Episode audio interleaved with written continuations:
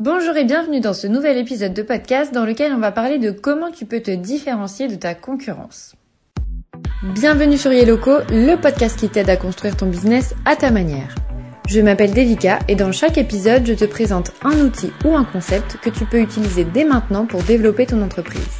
Mon but, c'est de t'aider à suivre tes intuitions professionnelles parce que la seule personne qui doit décider de ton métier, c'est toi.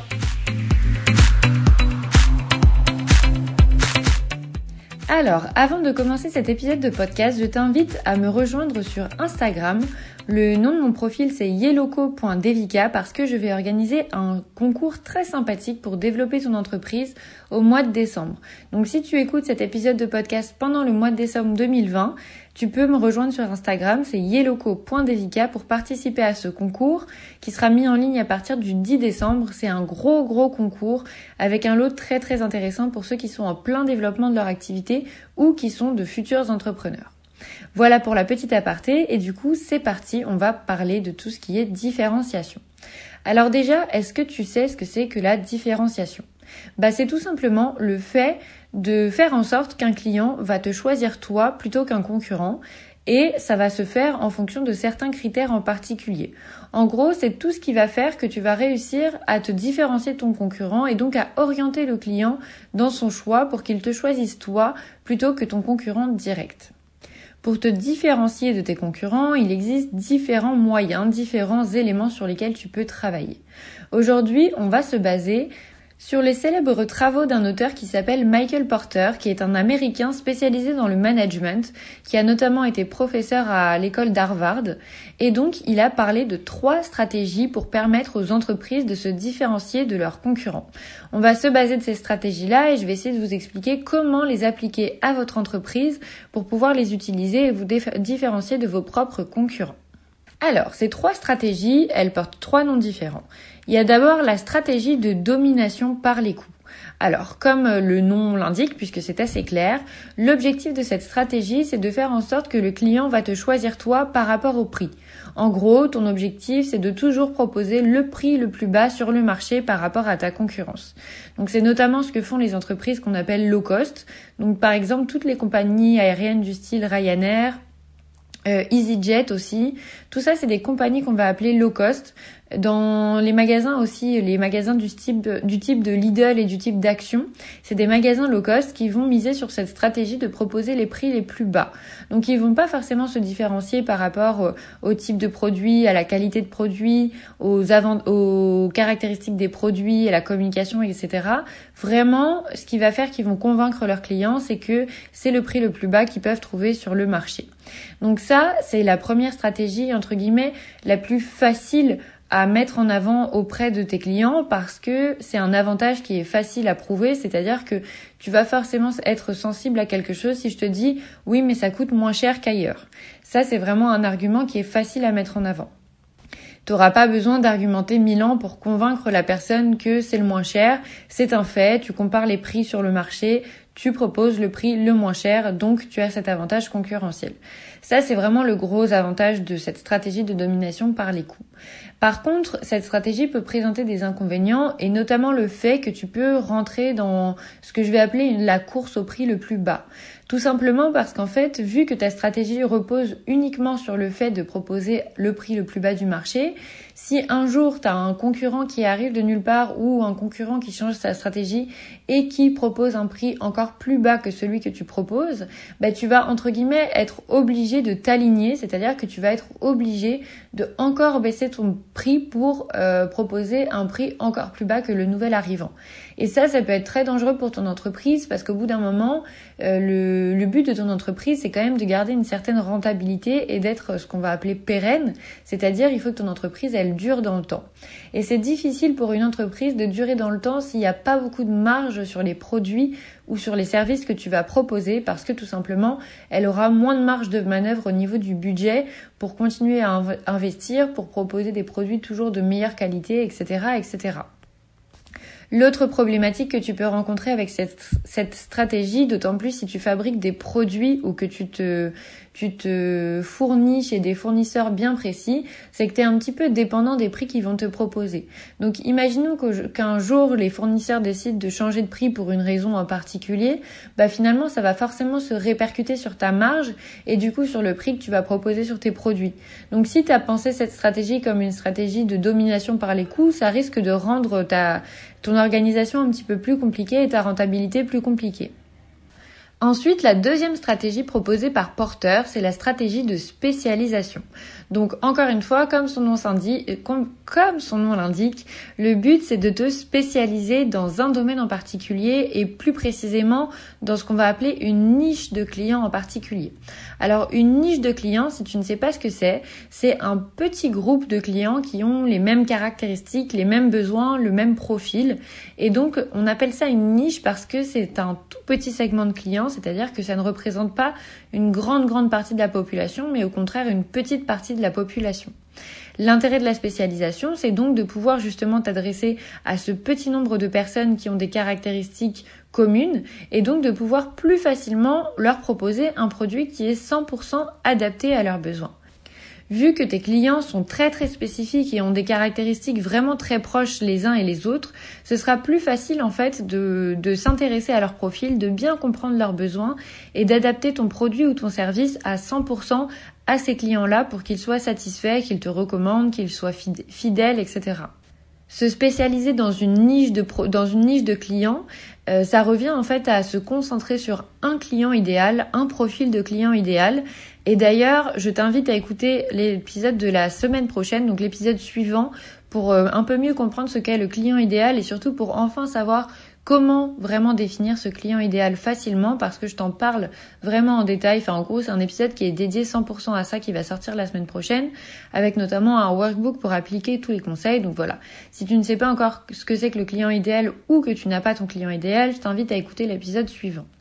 Donc pour revenir à cette stratégie de niche, le gros avantage de cette stratégie, c'est que c'est plus facile d'adapter ton produit, mais aussi ta communication et tout ton marketing en fait.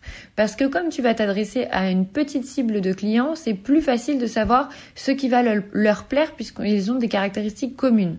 Donc ça va te coûter moins cher de faire de la communication qui est adaptée à 100% à ta cible et ça va aussi être plus facile, ça va même si ça va peut-être te demander plus de temps de te renseigner sur euh, quelles sont leurs attentes pour vraiment adapter ton produit ou ton service à eux, mais au final la rentabilité sera énorme puisque ce sera un produit qui va les séduire beaucoup plus facilement que si c'est un produit qui s'adresse à plusieurs segments de clients, à une grande catégorie de la population, mais qui du coup ne satisfait pas à 100% chacune de ces catégories. Si par exemple tu avais une activité dans le domaine de l'alimentaire, on pourrait imaginer que tu t'intéresserais à la niche des personnes qui sont intolérantes au gluten ou du moins qui ne mangent pas de gluten et donc que tu proposerais des produits uniquement sans gluten. Ça, ça voudrait dire que tu t'intéresserais à une niche de ton marché qui est celle des clients qui ne veulent pas manger de gluten. Ce sera plus facile pour toi de vendre les mérites de ce produit à cette niche qui est déjà sensibilisée à cette cause plutôt que euh, de les vendre à toutes les personnes qui mangent euh, une alimentation qu'on va dire classique, c'est-à-dire qui contient du gluten, ce sera plus facile de prendre du temps à les sensibiliser à pourquoi ils devraient éviter le gluten, etc. Et ensuite de leur vendre et de, les convaincre que ton produit vaut le coup, que les personnes qui sont déjà convaincues que pour des raisons de santé ou autres, elles ne souhaitent pas manger de gluten. Et dans ce cas-là, ben, ils connaissent déjà les avantages de tes produits. Il suffit qu'ils aiment le goût et normalement, ça devrait bien se passer. Tu devrais réussir à les satisfaire et à les fidéliser beaucoup plus facilement. Ensuite, au niveau des inconvénients de cette stratégie, alors le principal, c'est que la taille de ton marché est plus petite. Forcément, vu que tu t'adresses à une niche de clients, bah, tu t'adresses à moins de monde que si tu t'adressais à plusieurs segments. Ça veut dire que tu auras moins de clients potentiels en termes de volume, donc en termes de nombre de clients potentiels, il y en aura forcément moins ça peut poser une problématique dans le sens où, euh, imaginons dans le meilleur des cas, hein, c'est, ça n'arrive jamais, je pense, ou quasiment jamais, imaginons que tu arrives à servir tous tes clients idéaux, tous les clients qui font partie de cette niche et que chacun ait acheté au moins, enfin, le produit, le premier produit que tu proposes ou le premier service que tu proposes.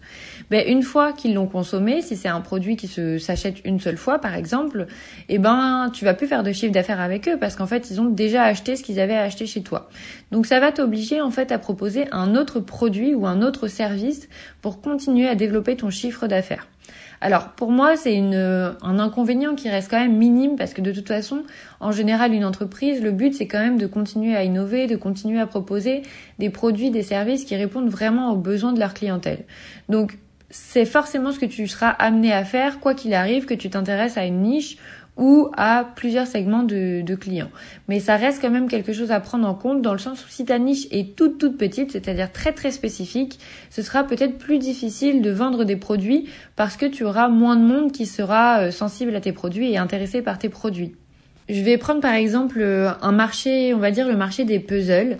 Si par exemple tu souhaitais t'adresser uniquement aux personnes qui sont intéressées par les puzzles en 3D de plus de 2500 pièces, bah, ça réduit fortement ta niche. Et je pense qu'il il doit forcément y en avoir, mais il y a peut-être pas assez de passionnés, en tout cas dans la zone géographique dans laquelle tu proposes ton produit ou ton service, qui pourraient être intéressés par ton produit pour générer suffisamment de chiffre d'affaires pour que tu sois rentable sur le long terme. Donc là, forcément, il faudrait leur proposer une panoplie de produits qui leur permettrait de toujours acheter chez toi pour toujours générer du chiffre d'affaires et que ton activité soit rentable.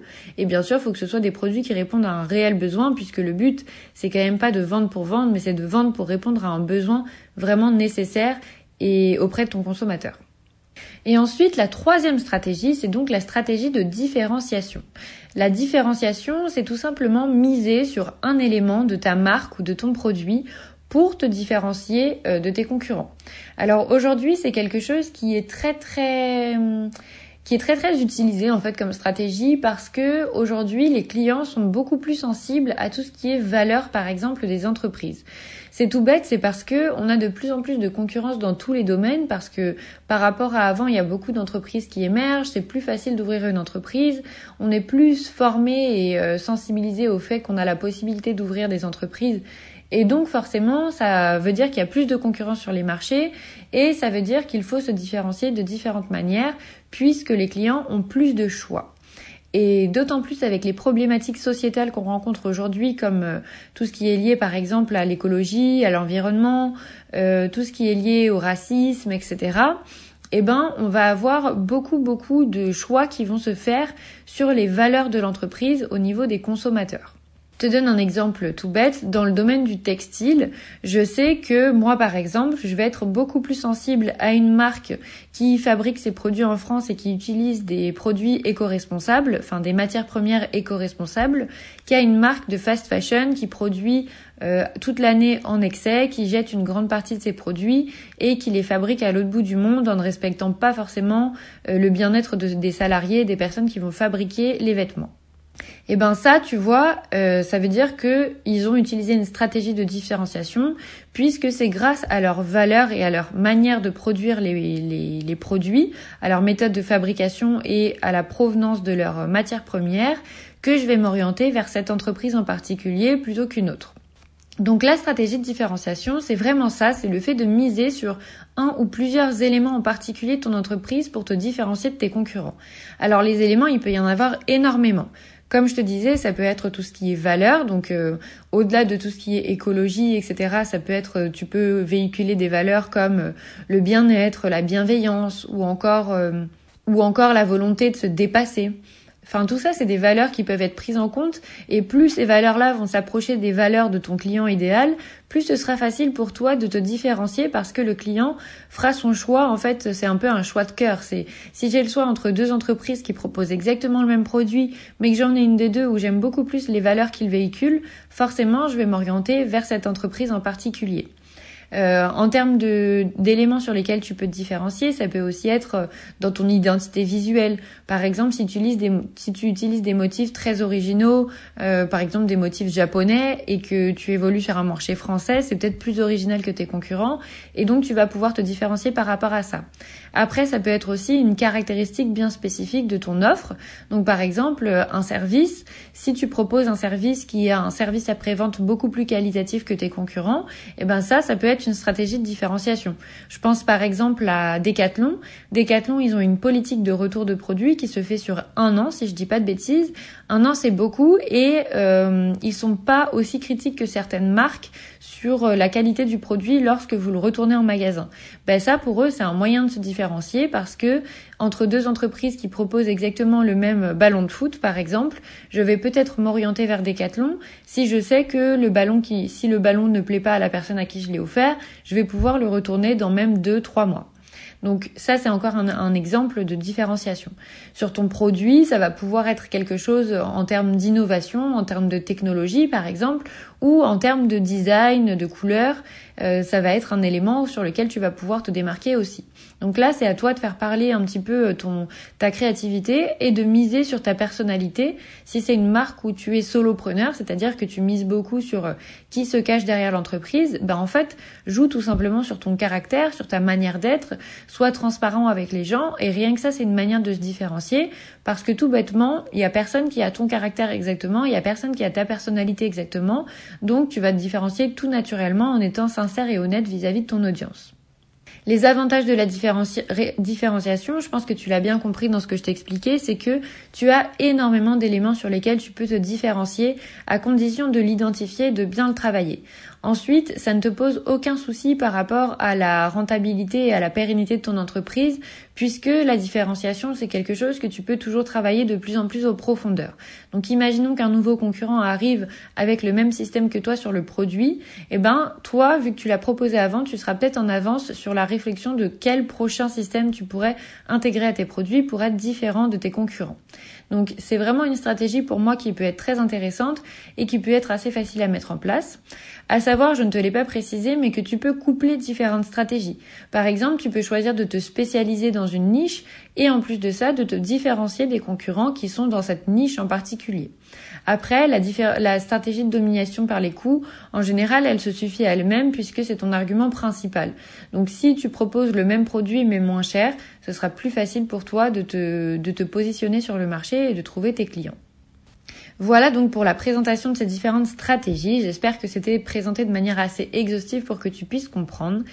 Et donc je voulais te proposer comme d'habitude un petit exercice que tu peux faire dès maintenant pour euh, mettre en place une stratégie de différenciation.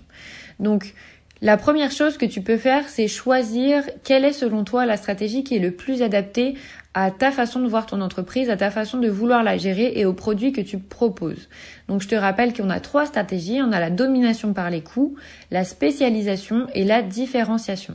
Une fois que tu as, écrit l'une des trois stratégies ou les plusieurs stratégies qui te semblent le plus te correspondre, eh ben tu vas écrire un petit peu plus en détail comment tu souhaites appliquer cette stratégie, sur quels critères en particulier tu souhaites euh, travailler cette stratégie? Donc si c'est la stratégie de spécialisation, tu vas pouvoir décrire très exactement à quelle niche tu veux t'adresser. Et encore une fois, je t'invite vivement à écouter l'épisode de la semaine prochaine sur le client idéal parce que ça va beaucoup t'aider à mettre en place cette stratégie de spécialisation.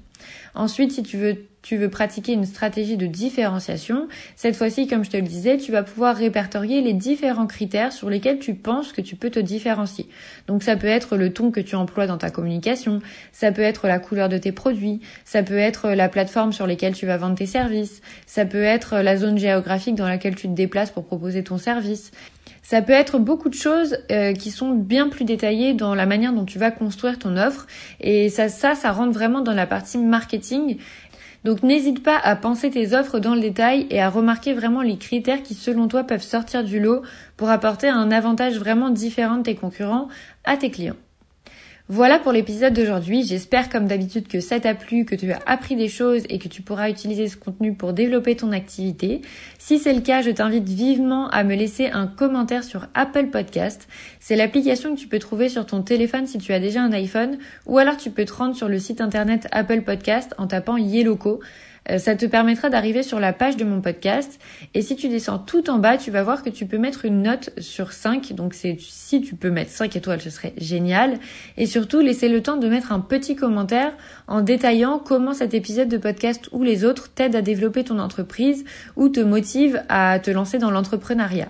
Pour moi, ça m'aidera beaucoup à faire connaître mon podcast et donc à le développer et à pouvoir continuer à te proposer du contenu de qualité puisque plus il y a de personnes qui m'écoutent, plus ça me permet de développer mon activité et donc de pouvoir passer du temps à faire ces épisodes de podcast. Voilà, je te remercie par avance si tu l'as fait et je te dis à la semaine prochaine pour l'épisode sur le client idéal. N'oublie pas de me rejoindre sur Instagram, c'est yeloco.devika si tu veux participer au super concours de décembre 2020 euh, et je te souhaite une bonne semaine. Je te dis à la semaine prochaine.